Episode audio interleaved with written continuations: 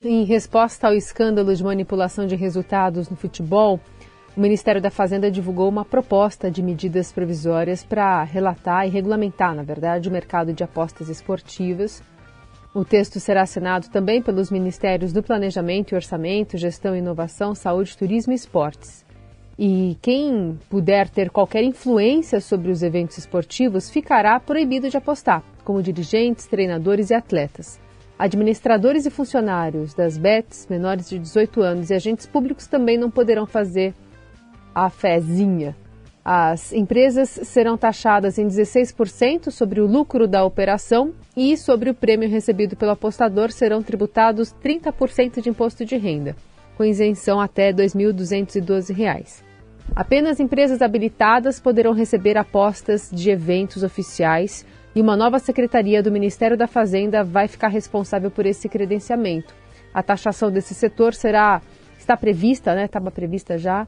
E em abril o Ministério da Fazenda calculou que as apostas online poderiam gerar até 15 bilhões de reais. A arrecadação e aí vai ser distribuída, destinada a algumas áreas como segurança pública, educação básica, clubes esportivos e ações sociais. A gente vai mergulhar mais ainda nesse assunto, agora ouvindo o diretor da Associação Nacional de Jogos e Loterias, Wesley Cardia, que está conosco. Wesley, bem-vindo, bom dia. Bom dia, Carol. Bom dia, Heisen. Prazer estar com vocês. Prazer é todo nosso. É, até para a gente entender um pouco do, do, do terreno, o setor trabalha com alguma estimativa de quantas apostas esportivas eletrônicas movimentam por ano no Brasil? Bom, vamos, vamos começar pelo seguinte. Uh, não, nós não sabemos por uma simples razão. Enquanto não houver a regulamentação, nós não sabemos nem quantas casas de apostas estão atuando no Brasil. Existe um grande número de casas de apostas estrangeiras que atuam no Brasil e existe um número imenso de pequenas casas de apostas eletrônicas que foram se estabelecendo nos últimos anos no Brasil sem qualquer controle. Estima-se, Carol, que sejam cerca de 3 mil casas de apostas. Com a regulamentação, nós vamos saber quem são as empresas licenciadas e aí, efetivamente, o governo terá não um, um, uma ideia anual, mas terá dia a dia o controle de quantas apostas e de que valores estão sendo feitos. Então, hoje, não se tem esse número, mas a partir do licenciamento das casas de apostas, sim, todos nós saberemos. E Wesley, num, numa primeira análise, esses principais pontos aí que a Carol acabou de trazer, é, como é que vocês veem é, essa regulamentação proposta pelo governo? Vocês teriam alguma contribuição a dar também ou ela está satisfatória? Heisen, uh, a gente vem trabalhando nisso desde o governo passado, tentando fazer com que houvesse a regulamentação. Porque quem é sério no mercado quer a regulamentação porque aí todos serão, a gente vai saber quem são os atores e todos serão controlados. Uh, por isso, a gente vem batalhando há muito tempo pela regulamentação. E, e claro, nós tivemos oportunidade uh, de, de, discutir o texto, não o texto propriamente dito, porque nós só vimos o texto ontem quando, quando foi uh, liberado pelo Palácio do Planalto. Mas até então, a gente levava para o Ministério da Fazenda os nossos treinos, nossas preocupações, que eram muitas, e fomos ouvidos ao longo do processo pelo doutor José Mansur, que é o encarregado disso no Ministério da Fazenda, aliás, uma pessoa de altíssimo nível e conhece muito bem o assunto.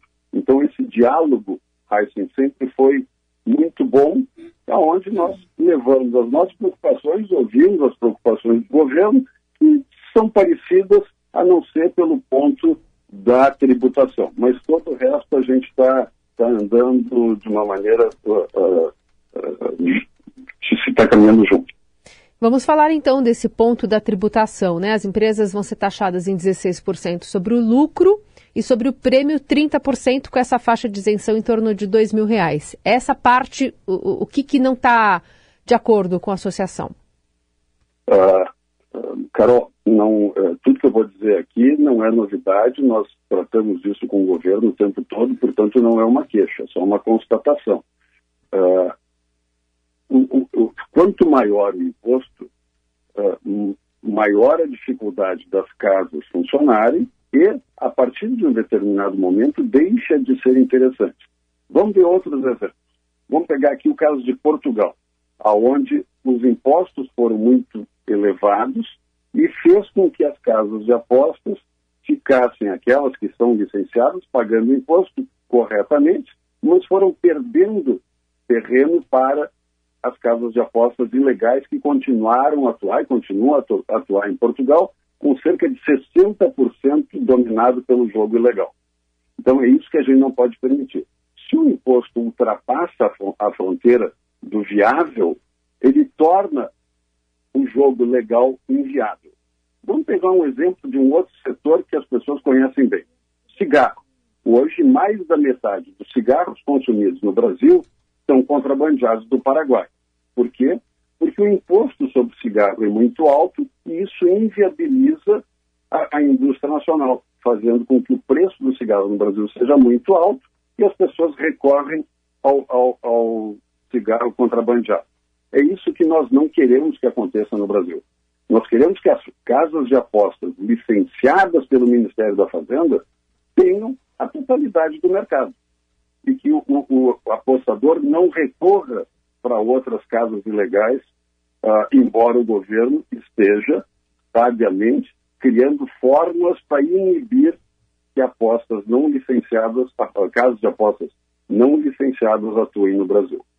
Nesse caso específico, o principal alvo é, são aquelas chamadas apostas de cota fixa, né, que o apostador sabe quanto vai ganhar se for bem sucedido. Explica para a gente esse modelo exatamente de funcionamento e, e se a associação concorda com esse aspecto também. Aposta de cota fixa é um sinônimo de aposta esportiva. Sim, esse é o único método que existe. Ah. Cada vez que alguém vai apostar num jogo, seja ele uh, Palmeiras e São Paulo, só para usar um exemplo, uh, Corinthians e Santos, ele sabe quais são os odds, O-D-D-S, ou seja, as probabilidades. Então, ele sabe que se ele apostar num, ele tem duas vezes o valor para receber. Já está fixado antes da partida, antes do jogo. Então, cota fixa é porque o apostador sabe. Se ele apostar no resultado X, ele recebe duas, três, quatro vezes. Se ele apostar no resultado Y, recebe uma vez e meia.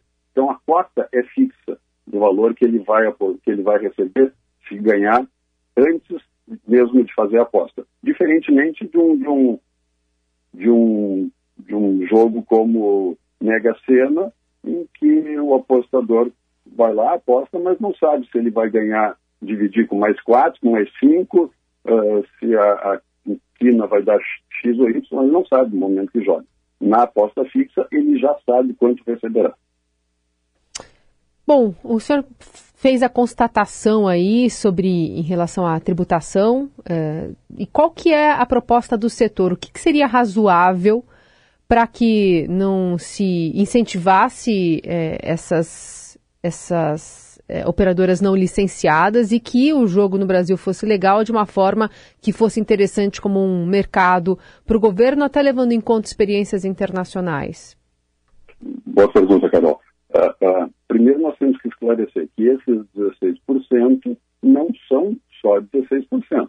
É 16% mais o PIS/COFINS, INSS e Imposto de Renda. Isto somado está ultrapassando os 30% de imposto. Isto inviabiliza a operação. Nós acreditamos que não possa ultrapassar de 24%.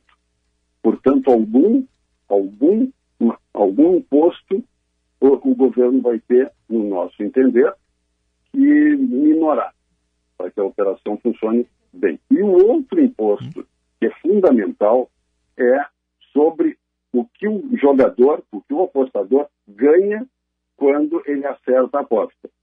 Onde o governo, como tu disseste na abertura da matéria, pretende tributar, ou vai tributar em 30% acima do valor mínimo de R$ 2.112.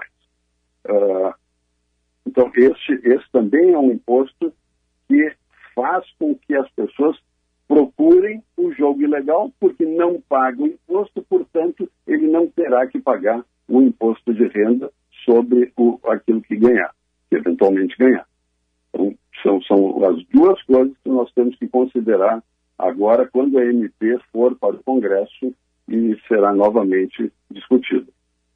Bom, em relação a essa diferença entre empresas legalizadas e as, vamos dizer assim, as paralelas, tem um ponto aqui da medida provisória que proíbe até publicidade, né? É, como é que seria, na sua avaliação, esse controle? Porque a gente vê tanta coisa que é proibida uh, circulando livremente pela internet, se compra tanta coisa proibida aí pela internet, como é que se daria efetivamente essa proibição? Uh, o governo criou uh, uma série de, de gatilhos para minorar, para fazer com que seja, se não inexistente, o mínimo possível. Claro que não vai conseguir, ninguém, nenhum país, nem a Inglaterra, onde isso funciona muito bem, também tem uma parcela de jogo legal. Então não será o Brasil que vai conseguir uh, extinguir o jogo ilegal. Mas o governo criou uh, uh, fórmulas muito bem criadas, diga-se de passagem, como a proibição de publicidade de qualquer site que não seja licenciado pelo Ministério da Fazenda. Quando eu falo qualquer publicidade, não pode estar nem no campo de futebol, na camiseta ou, ou, ou no jornal aqui no, no Estadão, ou na rádio Eldorado. Uh, um outro caminho é a proibição de que o, o, o site fique no ar. Uh, uh, ele terá que ser derrubado automaticamente se não estiver na lista do Ministério da Fazenda dos sites legais, dos sites licenciados. E, e terceiro ponto, os meios de pagamento não poderão processar pagamentos de apostas ou de prêmios de sites que não sejam uh, licenciados. Então, essas são as maneiras que o governo uh, uh, está montando para coibir o jogo ilegal. Muito bem. Bom, discussão que vai seguir. Imagino que as conversas vão continuar com o governo para ver se chega a um meio termo em relação ao que vocês imaginam ser é, o mais factível de se colocar em prática no Brasil, sem que tenha o fomento de jogos ilegais apesar do desafio ser enorme, como o senhor citou, até pela experiência com a Inglaterra, correto? Correto. Agora, uh, dentro, dentro desse sistema, uh, não é pura e simplesmente porque as casas deixarão de ser um negócio atrativo. No momento em que o imposto inibe a operação legal, ele está, ele está incentivando a operação ilegal. E com isso, nós deixamos de gerar empregos, nós deixamos de arrecadar impostos, nós permitimos, ao permitir que o jogo ilegal funcione, também prejudica o apostador, onde é que vai cobrar? Se tu, Carol, ganhares lá mil reais na aposta e for um, um site ilegal e eles não te pagarem, de quem tu vais cobrar? Não sabe. Agora, se é uma casa de aposta legalizada, com sede no Brasil, com funcionários no Brasil, com, com, com um serviço de atendimento ao cliente, com regras de compliance, se por acaso houver qualquer problema e a aposta não foi paga, tem de quem cobrar. Se for ilegal, não tem de quem cobrar. Então também é fundamental para o apostador brasileiro que os jogos sejam legalizados e que a, a regulamentação seja a melhor possível. Conversamos aqui no Eldorado com Wesley Cardia, diretor da Associação Nacional de Jogos e Loterias. Muito obrigada pela entrevista. Até a próxima. Muito obrigado, Carol e Rasmus.